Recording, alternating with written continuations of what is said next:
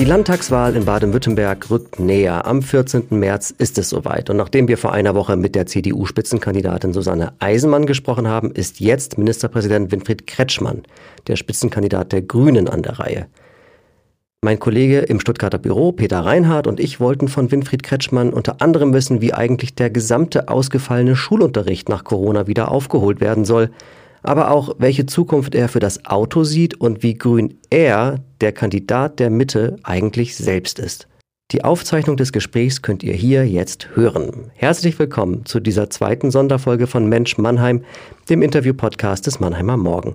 Mein Name ist Carsten Kamholz, aber jetzt schnell zu unserem Gespräch mit dem Ministerpräsidenten. Ja, herzlichen Dank, dass Sie sich Zeit nehmen für uns. Herr Ministerpräsident, die Grünen werden gerade von Angeboten quasi überschüttet von möglichen Koalitionspartnern. Äh, eine schönere Ausgangslage kann man sich ja gar nicht vorstellen. Naja, da ist schon der Wähler noch dazwischen. Äh, das sind ja alles auf Umfrage basiert. Aber was dann rauskommt, nicht? Äh, am 14. wird man sehen, weil es ist ein Wahlkampf unter Pandemiebedingungen, nicht? Und was diese Pandemie mit dem Wählerverhalten macht, weiß ich jedenfalls nicht. Und ich gehe deswegen mit großer Demut auf diesen Wahltermin zu. Ist nicht allmählich die Zeit gekommen, dass Sie uns Ihren Wunschkoalitionspartner nennen? Nein, die Zeit kommt erst nach den Sondierungen. Warum?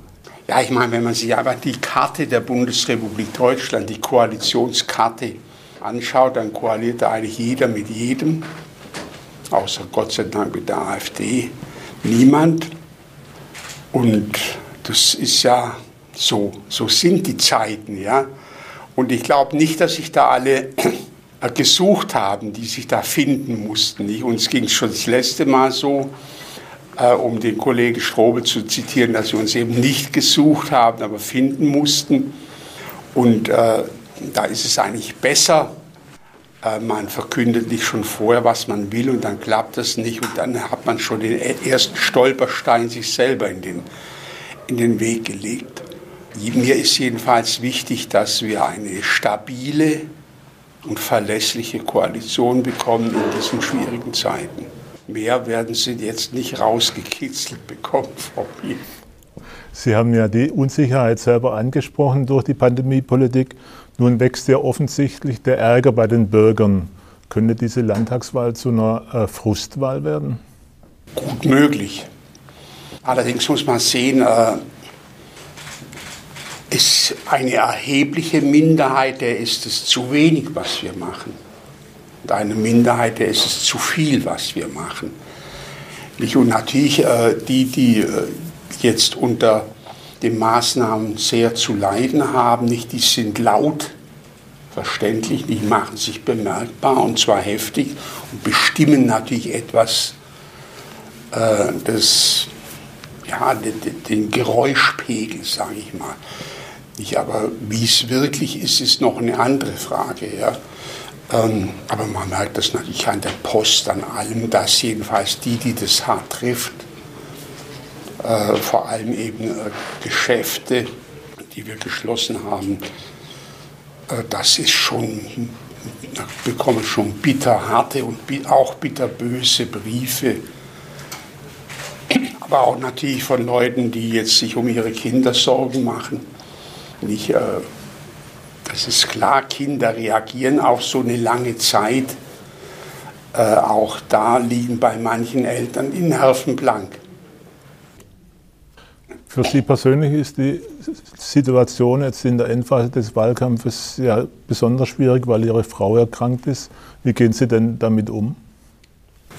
Ja, wir haben das erstmal öffentlich gemacht nach einer gewissen Zeit, weil man merkt, dass man mit Ausreden irgendwann kommt man da an die Grenze, wenn man jetzt wichtige Veranstaltungen nicht macht. Und das löst Spekulation aus. Das habe ich da mit meiner Frau besprochen, dann haben wir das öffentlich gemacht. Ja, das war natürlich, es ist ein Schock, wenn einem sowas trifft in der Familie. Aber es, die Operation ist gut verlaufen und meine Frau ist zuversichtlich. Mein Brustkrebs ist heute eine gut heilbare Krankheit. Hat jetzt mit den Therapien begonnen und ist zuversichtlich, dass sie wieder gesund wird. Insofern geht es jetzt mal, aber im Hinterkopf hat man es schon immer mit dabei. Umso mehr ist ja die Frage, wo ziehen Sie die Kraft her jetzt für Wahlkampf und für Regierungsgeschäfte gleichzeitig noch? Die Kraft ziehe ich aus der Erwartung, die viele an mich haben. Ja. Äh, das ist einfach so, ja. Aber ich, ich schaue auch jetzt gerade unter den neuen familiären Bedingungen mit der Krankheit meiner Frau, nicht, dass ich auch zum Beispiel Wahlkampf hin und oder her einen Tag am Wochenende wirklich nichts mache und da zu Hause bleibe, auch, gehe auch einmal unter der Woche nach Hause, habe das also ein bisschen abgespeckt.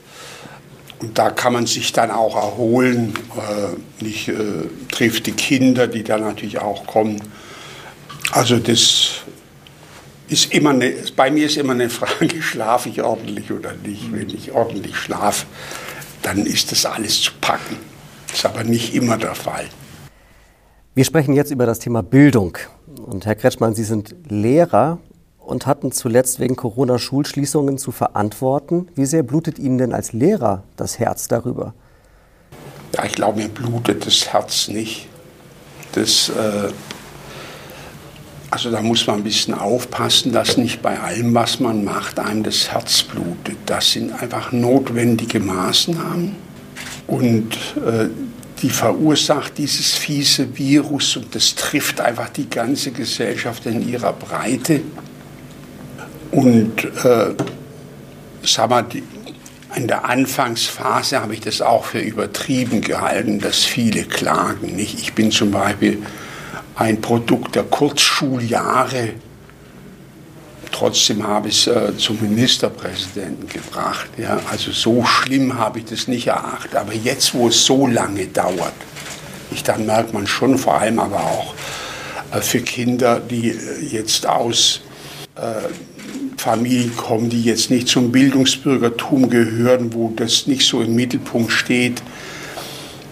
Nicht, da fängt es mein Herz dann doch an zu bluten. Nicht, das kann dann schon relativ schief, tiefe Schäden verursachen im ganzen äh, Bildungserwerb. Nicht? Und da müssen wir uns auch den Kopf zerbrechen, was wir, äh, wenn der Regelunterricht wieder voll äh, läuft, wie wir uns um diese Kinder kümmern und diese Jugendlichen äh, die jetzt da richtige Defizite sich angesammelt haben. Nicht?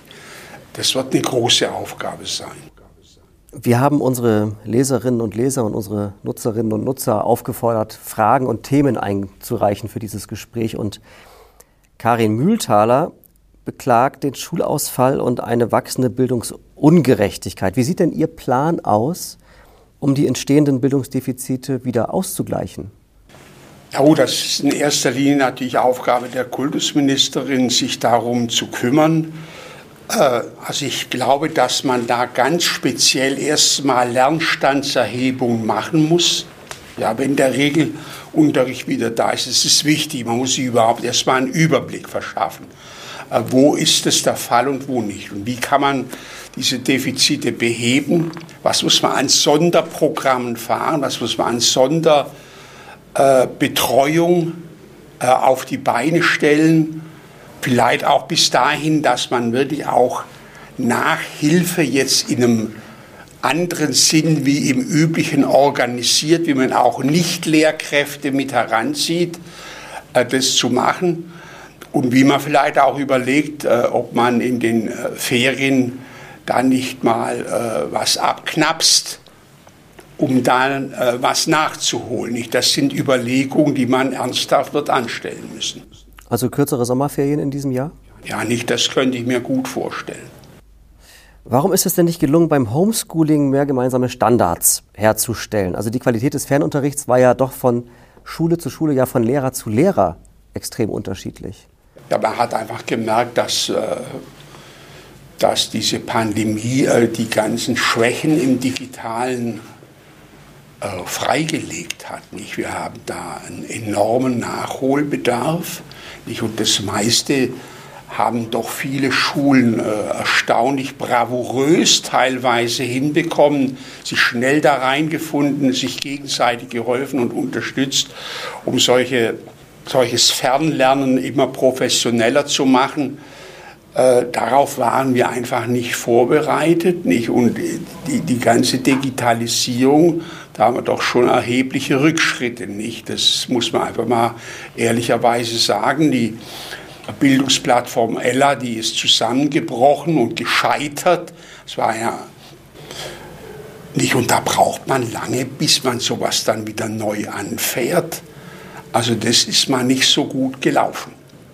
Eine Frage, die uns äh, über Instagram für eure Gegenkandidatin äh, Frau Eismann erreicht hat, würden wir Ihnen auch gern stellen. Äh, warum sollen Eltern Sie wählen?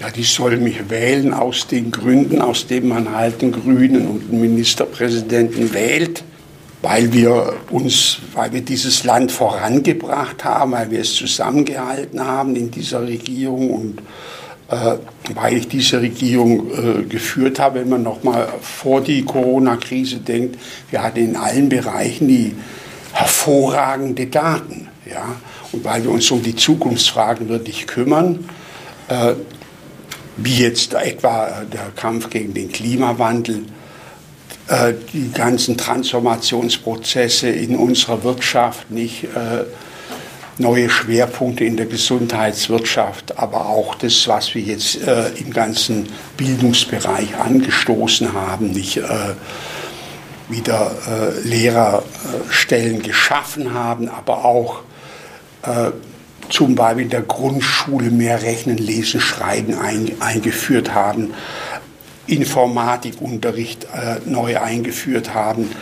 Also man sieht, dass wir äh, schon am Ball sind, wenn auch bei der Digitalisierung zu wenig. Da haben wir einfach zu viel Zeit äh, mit dem Bund äh, verbringen müssen, um die Finanzierung der ganzen Digitalisierung.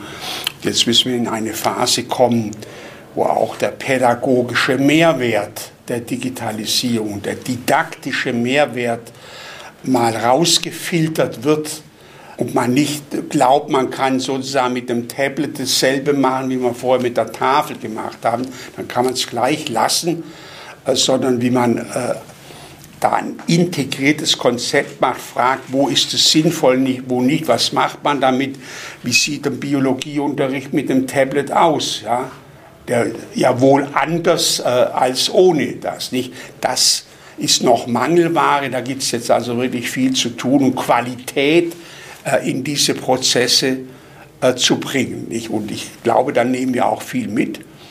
Ich Man kann jetzt sehen, dass vieles auch digital geht. Anderes merkt man, dass man da froh ist, wenn man wieder auf Präsenzunterricht äh, zurückkommt.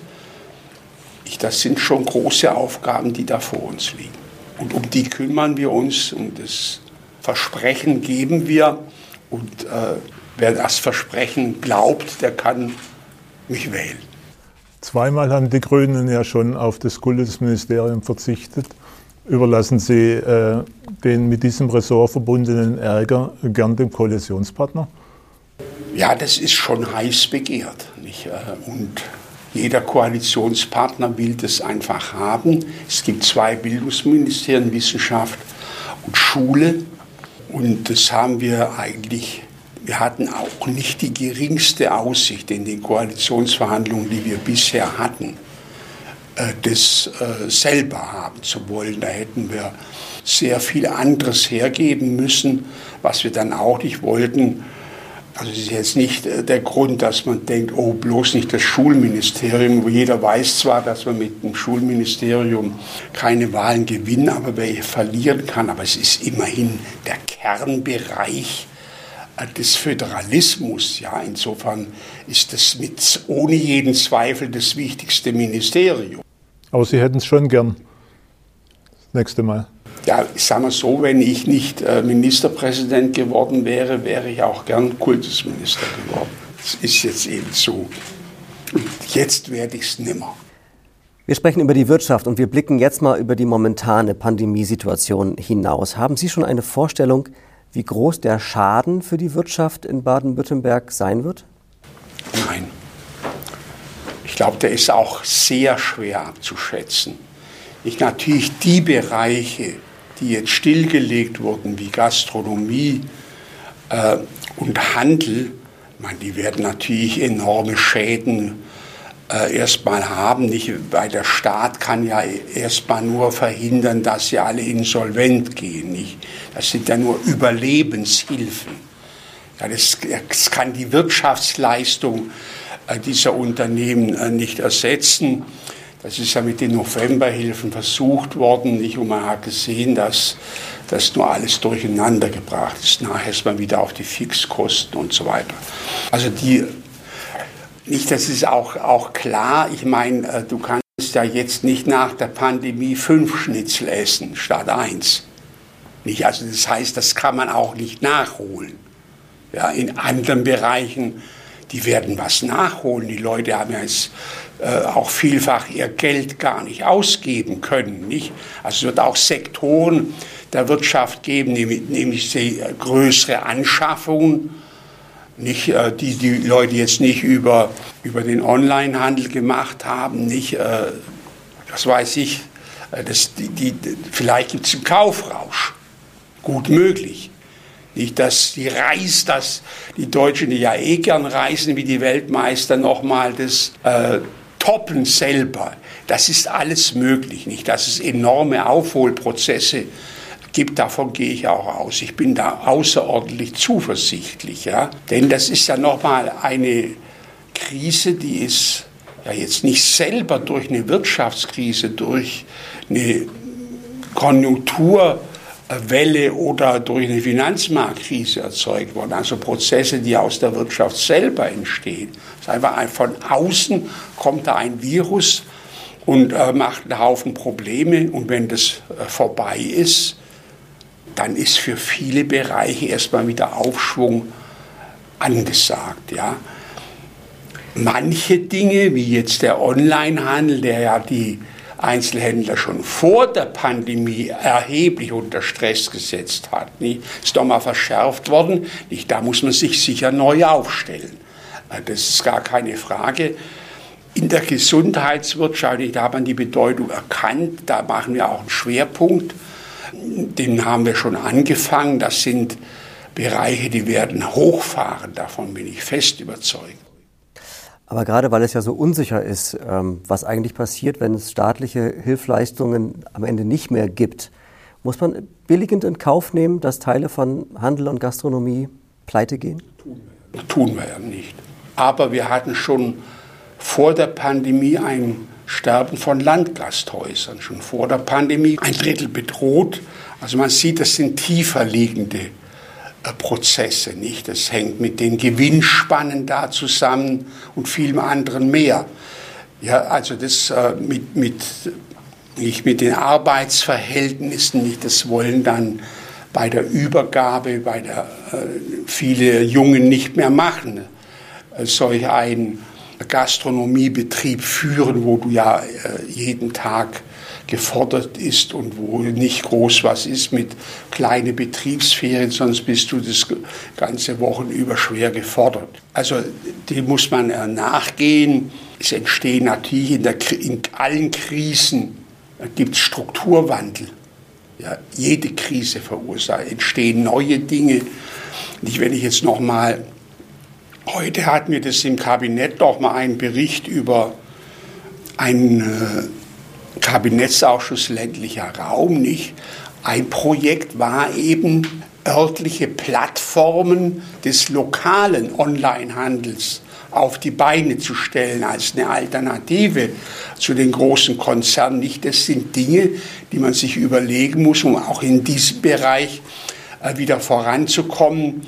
Und äh, das, was wir jetzt auch gemacht haben, dies, dieses Holen und Bringen, Click and Collect, nicht? Das sind ja alles auch Dinge, die geben auch eine Inspiration, äh, wie es in Zukunft gehen kann, nicht, dass man da auch was anders machen muss äh, als bisher. Die Autoindustrie hat ja einen Absatzeinbruch erlitten durch den Lockdown. Gleichzeitig muss diese Industrie Milliarden investieren in E-Mobilität. Wie kann das Land da mithelfen, dass das gelingt? Durch gute Rahmenbedingungen.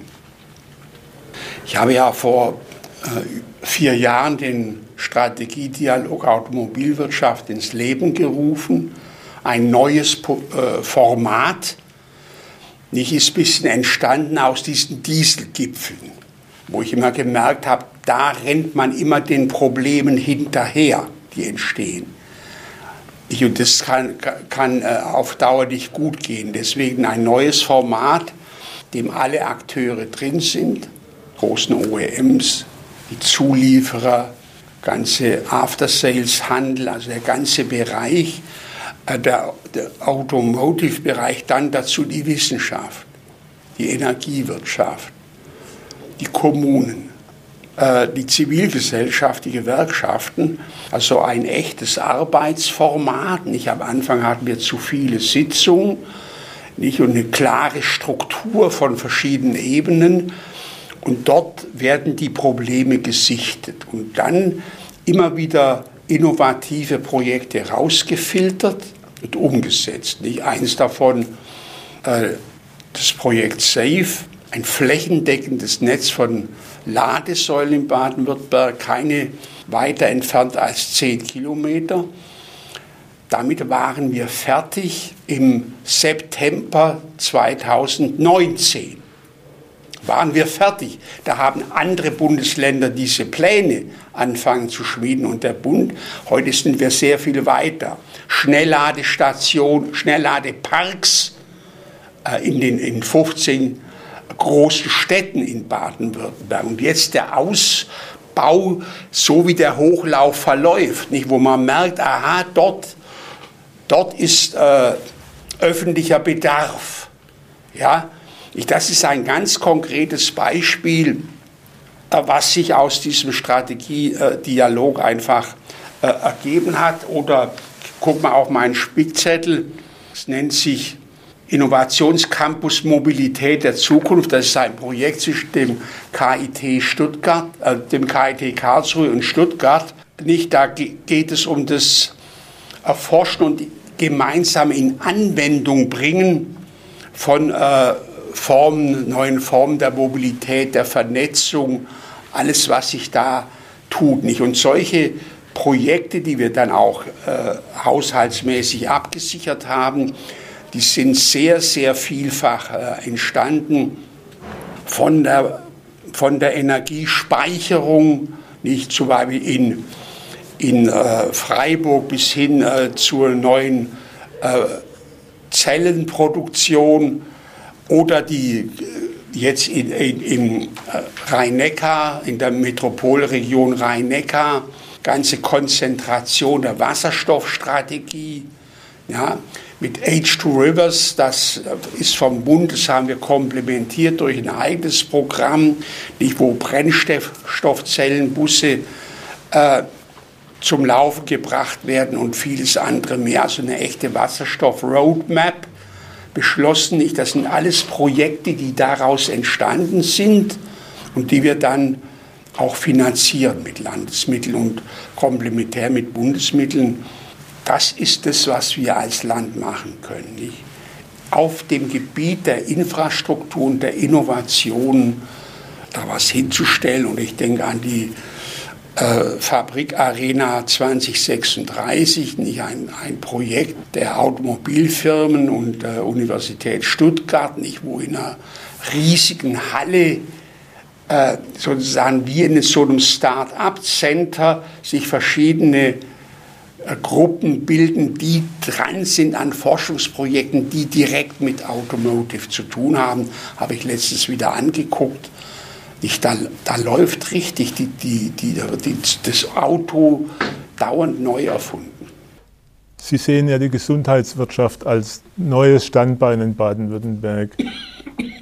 Kann denn, kann denn diese Branche Arbeitsplätze ersetzen, die in der Automobilindustrie durch die Transformation wegfallen? Ja, ja das hat uns ja auch der Chefökonom der Landesbank Baden-Württemberg empfohlen, dass wir auch auf Diversifizierung setzen. Wir haben schon tolle Medizintechnik-Cluster in Baden-Württemberg, alte wie im Raum Tuttlingen und neue ganze Oberschwabengürtel nicht. Jetzt machen wir Beispiel mit dem Innovationsfeld äh, Lebenswissenschaften in ihrer Region ein weiteres Projekt. Genau das ist mit, mit das Ziel. Nicht? Wir können da auch was aufbauen. Es sind schon äh, eine Million Arbeitsplätze in diesem ganzen äh, Medizinbereich. Und da ist eine unglaubliche Dynamik drin durch die Digitalisierung, künstliche Intelligenz, nicht? Also da wollen wir richtig klotzen und es auch sichtbar machen. Ich meine, Automobilbau, Anlagenbau, Maschinenbau, das betet jeder runter äh, für Baden-Württemberg. Das weiß man im Halbschlaf, kann man das sagen. Aber dass auch Gesundheitswirtschaft eigentlich dazu zählt, das ist noch unterbelichtet nicht. Und da haben wir uns sehr konzentriert. Ich habe da den zweiten Strategiedialog ins Leben gerufen, Gesundheitsstandort Baden-Württemberg. Und das äh, läuft gut an. Mit großer Begeisterung sind da 400 Akteure dabei. Und dann müssen Sie sich so vorstellen, dann ist, ist ein Ärzteteam nicht, beschäftigt sich da nicht nur mit einem Medizinroboter, wenn es ihn kaufen will, sondern es ist ein ständiges, ständiger Austausch ganz unterschiedlicher Sparten der Medizin miteinander und es ist auf eine unglaubliche Resonanz gestoßen. Und das zeigt, raus aus dem Silo. Wir müssen heute immer stärker branchenübergreifend agieren, auch ressortübergreifend. Ich habe ja vorher diese äh, Initiative genannt, diesen Kabinettsausschuss ländlicher Raum. Es zeigt sich, die Digitalisierung vernetzt alles, was vernetzbar ist. Und wir müssen aus diesem alten Silo raus, aus Ressorts, die immer gucken, dass sie ja, ihnen nichts genommen wird und äh, diese Konkurrenzen, die da immer herrschen, deswegen dauert immer alles so lang, nicht das zu überwinden, wird eine große Aufgabe der nächsten Legislatur sein. Wie sieht Regierung und Verwaltung in den neuen Zeiten aus? Nicht? Und auch die Verwaltung zu digitalisieren, ist natürlich da eine wichtige Aufgabe. Herzstück dieser Strategie könnte ja die Fusion der Universitätskliniken Heidelberg und Mannheim werden. Unterstützen Sie das Projekt? Also erstmal ist es breiter angelegt, ja. Das ist jetzt natürlich für Ihren Raum attraktiv, was Sie nennen, aber erstmal haben wir eine, habe ich eine Hochschulkooperation initiiert. Wir müssen sehen, wir haben vier exzellente Universitätskliniker, aber wir haben natürlich äh, mit dem schon angegliederten äh, Klinikum Mannheim, aber auch wenn Sie die Klinikszene in Stuttgart nehmen, sehr potente äh, Kliniken, die im Ranking ganz oben stehen. Und was mir vorschwebt, sozusagen unter einem gemeinsamen Dach das auch mit der Zeit eine immer stärker gemeinsame Struktur bekommt, äh, einen Hochschulmedizinstandort zu machen, nicht, äh, wo wir durch diesen Verbund einfach Stärke entwickeln. Nicht, dass man jetzt neuhochdeutsch immer ähm, Synergieeffekte nennt, nicht, wo ich einen Standort bekomme, der wirklich dann mit den Großen der Welt auch konkurrieren kann. Jedenfalls äh, haben wir das gemerkt, so bei, bei der Kinderstudie. Da haben das mal vier Unis wirklich gemacht. Daran sieht man, wie selten das vorkommt. Und meine Rückmeldung war, wenn wir solche Sachen gemeinsam machen, sind wir stärker wie die Charité. Nicht? Also das ist ein ganz enormes Projekt. Und jetzt kommt dazu diese mögliche Fusion äh, zwischen Mannheim und, und Heidelberg. Nicht, das müssen wir uns noch genau anschauen. Nicht erstmal ist es ja auch ein bisschen aus der Not geboren, nicht weil das Klinikum äh, in Mannheim äh, defizitär gearbeitet hat. Aber das kann ja noch kein Grund sein, so etwas zu machen. Nur damit der OB äh, von Mannheim seine finanziellen Sorgen los ist. Es muss einen echten Mehrwert erbringen und auch in diese Hochschulkooperation passen. Dafür sehe ich schon einige handfeste Hinweise darauf, äh, dass das so ist und das müssen wir dann mal richtig durchdeklinieren. Es darf aber mein Projekt eines allgemeinen äh, Verbundes der Universitätskliniken äh, nicht querlaufen. Es muss da reinpassen und so muss es auch designt und geschneidert werden. Ich nehme noch einen anderen Anlauf. Ihre Wissenschaftsministerin Bauer plädiert ja auch für einen Neubau des Klinikums Mannheim. Wie stehen Sie dazu? Haben Sie da schon eine Meinung? Ist teuer. 800 Millionen? Ja, ich, also das kann man nicht einfach sagen, okay, klingt gut, machen wir. Ich, das bedarf schon sehr sorgfältiger Überlegungen. Äh, nicht das Geld und der Plan, das zu finanzieren, muss ja da sein. Äh, daran sieht man, was, was das auch äh, finanziell bedeutet, solche Ideen dann in die Tat umzusetzen. Ja? Also auch da äh, muss ich mich noch äh, bedeckt halten. Okay. Jetzt sprechen wir über den Bereich Umwelt und Klima. Und Sie selbst sind ja politisch durchaus eine Person der Mitte und Ihre Partei zieht gleichzeitig mit relativ scharfen Forderungen in Sachen Klimaschutz in den Wahlkampf. Wie passt das zusammen? Gut, wir müssen schneller werden. Wir haben viel gemacht und sehr viel erreicht. Das sage ich auch immer in Diskussionen mit den jungen Leuten von Fridays for Future, weil die oft daherkommen, als hätten sie jetzt den Klimaschutz erfunden. Das ist nicht so. Den haben, mit dem äh, haben wir uns längstens gestellt, nicht? Darum sind heute das, das, das eigentliche Verdienst Deutschlands und auch dem von Rot-Grün damals äh, auf den Weg gebracht, nicht? dass heute die Windenergie ein marktfähiges Gut ist, das die ganze Welt erobert hat. Ja? Ich kann mich noch an die Anfangszeiten erinnern, war selber an so einem Windrädle beteiligt mit, äh, glaube ich, 160 Kilowatt, das nicht das äh, gebracht hat, was es versprochen hat. Äh, und heute ist es absolut konkurrenzfähig gegenüber klassischen Großkraftwerken, Kohle oder, oder Atom. Ja, das ist ein gigantischer äh, Erfolg gewesen, nicht? Und nur weil wir das haben, können wir überhaupt auch schneller werden. Nicht heute brauchen wir sieben Jahre äh, von, von der Idee bis zu äh, einem Windkraftpark steht. Das können wir uns nicht erlauben. Nicht? Wir müssen also schneller werden und daran ist äh, gar nichts zu kritisieren und das, dahinter stehe ich vollkommen. Ja.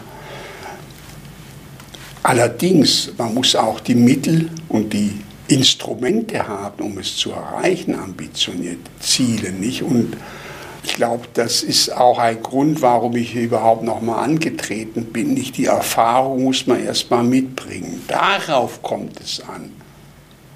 Sich ambitionierte Ziele zu setzen, ist keine Frage richtig. Ja? Unterscheiden wir uns auch von all diesen radikalen Klimaschützern gar nicht. Wir wollen ein klimaneutrales Baden-Württemberg. Nur wie kommen wir dahin? Mit der nötigen Geschwindigkeit, was sind die Instrumente? Da höre ich jetzt nicht so viel. Ja? Da höre ich jetzt nicht so viel. Das kann man aber von denen auch gar nicht erwarten. Aber das kann man von uns erwarten. Darum sind wir äh, die richtige Partei für diese Frage. Ich nenne mal ein Beispiel. Es gibt man muss immer gucken, in, in der Politik tun sich manchmal Fenster auf für eine kurze Zeit. Und so ein Fenster hat sich aufgetan und da konnten wir beim Brennstoffhandelsgesetz äh, den CO2-Preis in einem Paket verhandeln. Nicht, obwohl das Gesetz gar nicht zustimmungspflichtig war im, Bundesrat. Aber weil die Bundesregierung wollte, dass es für andere Projekte eine Mehrheit gibt, ja, wir sind ja an elf Regierungen beteiligt, kam es dann auf uns drauf an, da konnten wir das verhandeln, das haben dann der Kollege Hofreit und ich gemacht. Der Einstiegspreis ist jetzt statt 10 25 Euro ansteigend. Damit beginnt überhaupt erst eine Wirkung. Und damit habe ich ein marktwirtschaftliches Instrument geschaffen, dass die Wirtschaft selber den Weg geht, CO2-armer Produktlinien. Ja? Und äh, darauf kommt es an, ja? solche Chancen zu ergreifen, die man hat. Äh, und das tun wir. Aber das ist auch die eigentliche Herausforderung. Was sind die Mittel, was sind die Bündnispartner und wie bekomme ich die Mehrheiten für eine ambitionierte Politik? Und das geht alles nur mit Maß und Mitte, denn es muss einerseits wirtschaftsfreundlich sein, Klimaschutz muss wirtschaftsfreundlich sein und er muss sozialverträglich sein. Und äh, deswegen haben wir zum Beispiel diese, äh, die Erträge aus dem erhöhten CO2-Preis gehen praktisch fast eins zu eins kleiner. Dings geht in Pendlerpauschale in die Senkung des Strompreises. Das ist wichtig für die Wirtschaft und für die Verbraucher. Beide profitieren davon, denn Strom braucht nun mal jeder. Jetzt kommen wir doch noch mal aufs Auto zurück, denn unser Leser Johannes Lang will wissen, was die Grünen gegen die Autoflut konkret machen wollen. Denn Fakt ist ja, es werden immer mehr Autos zugelassen. Ja, erstmal kann jeder das Auto bestellen, das er will. Ja, wir leben ja äh, in so einer Gesellschaft, nicht, äh, die das macht. Also die, die Frage, wie man das ändert, ist erstmal die Frage der Alternativen. Ziemlich zu bleiben, vor allem in den Metropolen. Ja, Ausbau des öffentlichen Verkehrs, er muss preiswerter werden. Ausbau des Radwegenetzes, Schnellradwege, nicht? Äh, das ist eine tolle neue Innovation. Nicht so wie es Autobahnen gibt, muss eben auch Schnellradwege geben, damit man auch schnell an den Arbeitsplatz kommt nicht? und nicht äh, da dauernd vor jeder Ampel halten muss. Nicht? Also das sind Innovationen, die dazu dienen, dass die Leute auch umsteigen ich, dann haben den Mobilitätspass vor, den Kommunen die Möglichkeit zu geben, über eine Nahverkehrsabgabe äh, die Preise auch drastisch zu senken, sodass es auch wirklich attraktiv wird, äh, sich nicht mit dem Auto fortzubewegen. Das sind erstmal die Maßnahmen, die wir haben. Dann können natürlich die Städte durch städtebauliche Maßnahmen machen. In Zukunft werden wir eben die Straßenräume, dann die muss man auch was abknapsen, zum Beispiel für den innerstädtischen Radverkehr und Fußgängerverkehr. Das sind Mittel, äh, wie man die äh, wegkommt von Staus und äh, der Überflutung der Innenstädte durch Autos. Einmal angenommen, Sie hätten die Hoheit über die Autobahn, gäbe es dann äh, am nächsten Tag Tempo 130? Ja. Hätten Sie nicht Bedenken, dass äh, Wähler Ihnen da die Unterstützung versagen? Also ich glaube, äh, das ist heute durch nicht.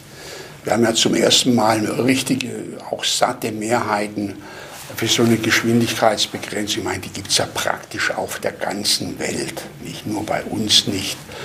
Und äh, das hat ja viele positive Effekte, Reduktion der Unfälle, aber auch eben eine Erhöhung der Kapazität der Autobahn. Nicht? Das ist ja ganz wesentlich, der dauernd verstopft. Nicht? Wird der Verkehr viel flüssiger, also da spricht eigentlich äh, alles dafür. Die Automobilindustrie will es nicht, nicht. Das ist jetzt für Luxusfahrzeuge sozusagen eine Referenz, sagen kann, hier kann man auch mal gucken, dass die tatsächlich so schnell fahren, wie es auf dem Tacho steht. Äh, nicht aber ich bin mal gespannt, ob es da jemals dafür Mehrheiten gibt, nachher in einem Parlament. Bisher habe ich das noch nie erlebt. Deswegen bin ich persönlich nicht mehr der Kämpfer für das Tempolimit. Also manche Sachen muss man auch irgendwann aufgeben, das sollen dann andere machen. Also ich verkämpfe mich dafür wirklich nicht mehr. Aber wir müssen aber auch sehen, in Zukunft mit der Digitalisierung des Verkehrs werden wir da auch in, zu ganz anderen Instrumenten kommen, der, der Verkehrssteuerung. Und deswegen äh, ist mir das jetzt auch nicht so brennend wichtig. Eine persönliche Frage zum Schluss. Was ist Ihr persönlicher Beitrag zum Klimaschutz? Ja, ich habe jetzt ich habe natürlich äh, schon sehr, sehr lange, ich habe zu den ersten gehört, die eine Photovoltaikanlage auf dem Dach haben. Es war noch zu Zeiten des äh, 100-Dächer-Programms. Es läuft jetzt aus, ja, nach 20 Jahren. Äh, Elektroauto ist bestellt. Warte seit einem geschlagenen Jahr darauf. Welches Elektroauto? Von VW.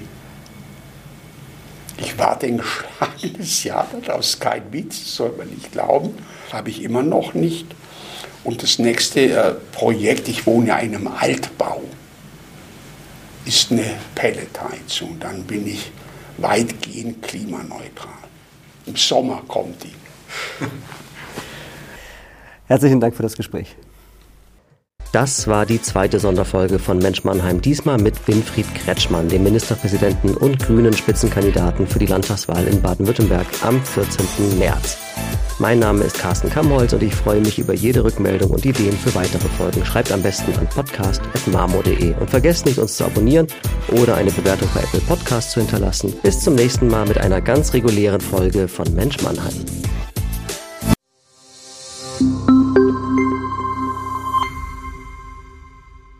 Ein Podcast des Mannheimer Morgen. Produziert von Julia Wadle.